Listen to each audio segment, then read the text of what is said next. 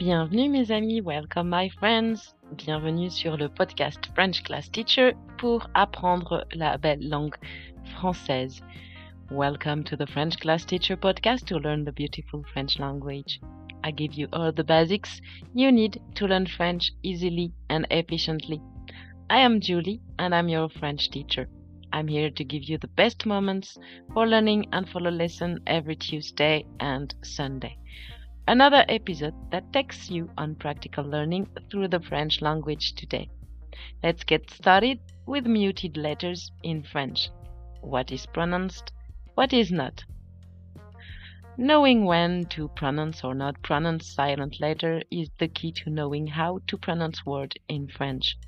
You can try to guess, but I advise you to learn the rule that follow.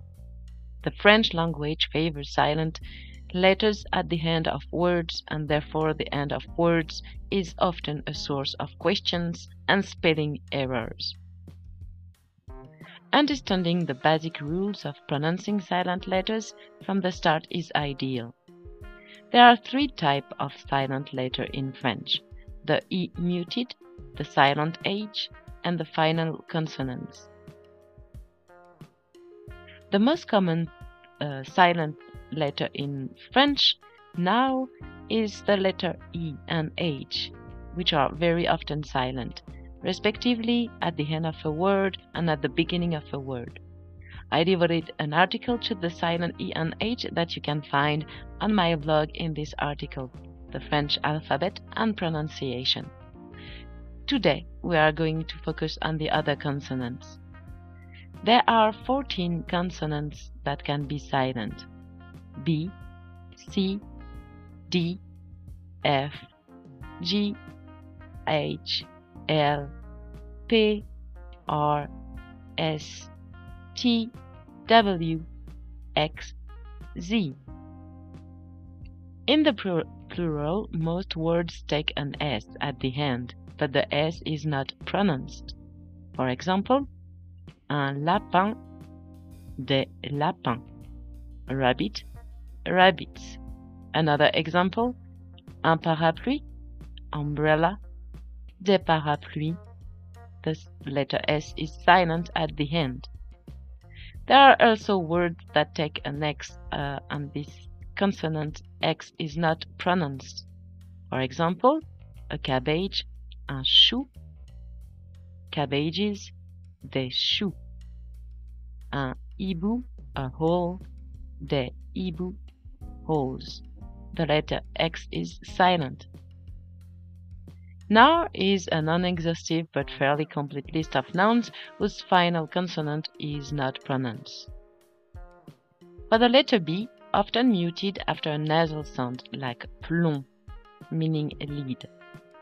For the letter C, tabac, estomac, porc, convint, blanc, bon, clair, which means tobacco, stomach, pork, convinced, white, bench, clair, clerk. For the letter D and also the letter T are generally silent at the end of verbs in French, such as répond, attend, or ans to answer, to wait, or for the um, si single sorry uh, noun nord accord boulon tard for north agreement blonde late. About the letter F serre nerf clé for stag nerve key J. Sang, étang, point, bourre, a long, for blood, pound, feast, town, long.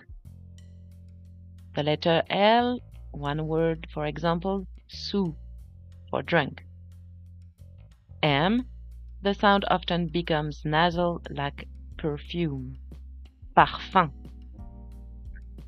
N, most of the time the sound is almost always nasal, fin, bon, fin, pan, for fine, good, train, peacock.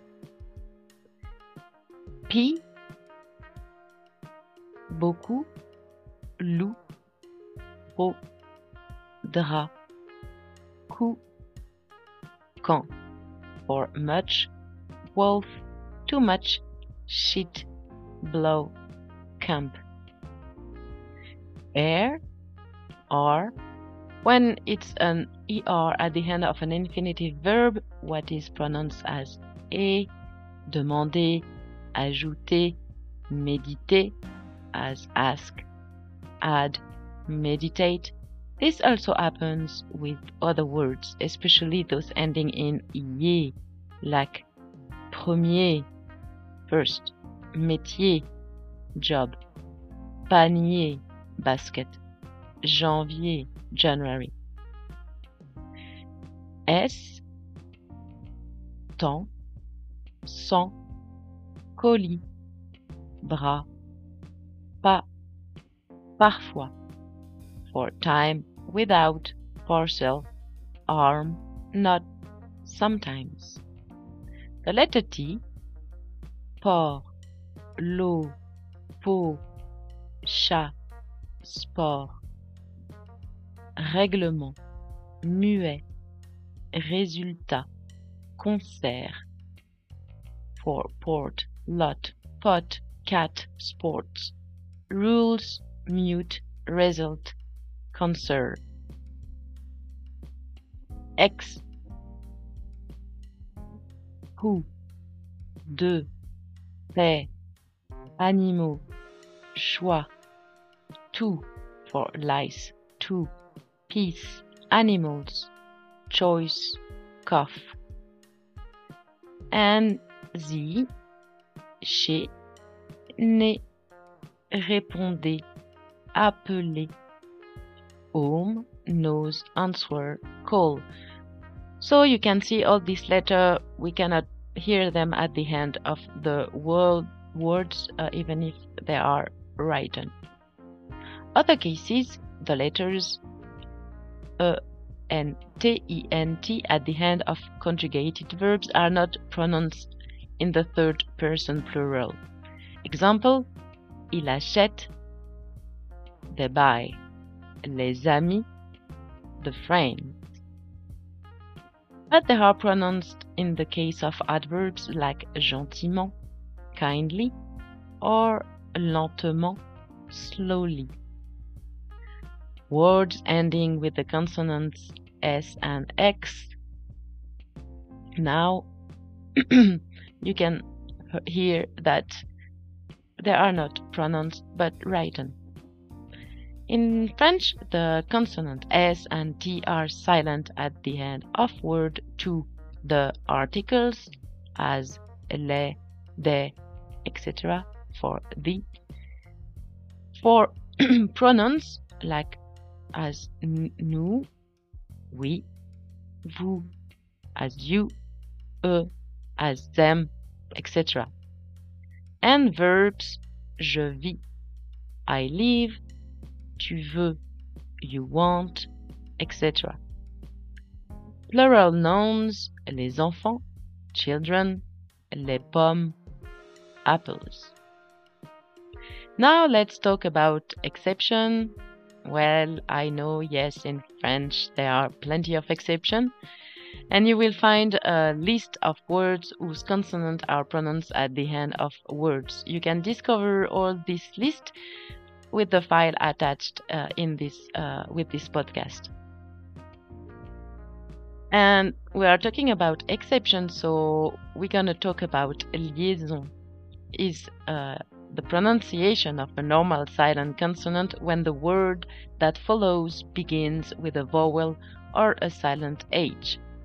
An example to understand, elles arrivent is pronounced elles arrivent. They arrive. Vous vous êtes bien reposé. You've had a good rest. Quelqu'un est entré. Someone's come in. So if you have any doubt, I give you some tips to know if a word ends in a silent consonant. First, try to form the feminine form of the words. For example, skillful in French adroit. Feminine form is adroite. So, adroit ending with a T. And gourmand, gourmande. Second, look for a derivative of this word. For example, scaffold, échafaud in French. We can say échafauder, the verb échafauder. So, scaffold, échafaud in French, ends with the D. You can also help yourself with a connection, a liaison. For example, de bas en haut, from down to up, or dos à dos, dos à dos, back to back. Another way to memorize spoken consonants in is the word careful in English. Here, the C, the R, the F, and the L at the end of the words are pronounced. Example, examples. Un sac, a bag. Un chef, a chief. De l'or, gold. Un fil, a thread. Here, all final consonants are pronounced. pronounced. There you go. I think you now know everything about voiceless consonants. All you have to do is apply all of this and you will be unbeatable in your pronunciation. I have given you three exercises to test and assimilate in the file below and the transcription of this post podcast to understand better the uh, silent letters in French. I wish you a great day and take care. À bientôt!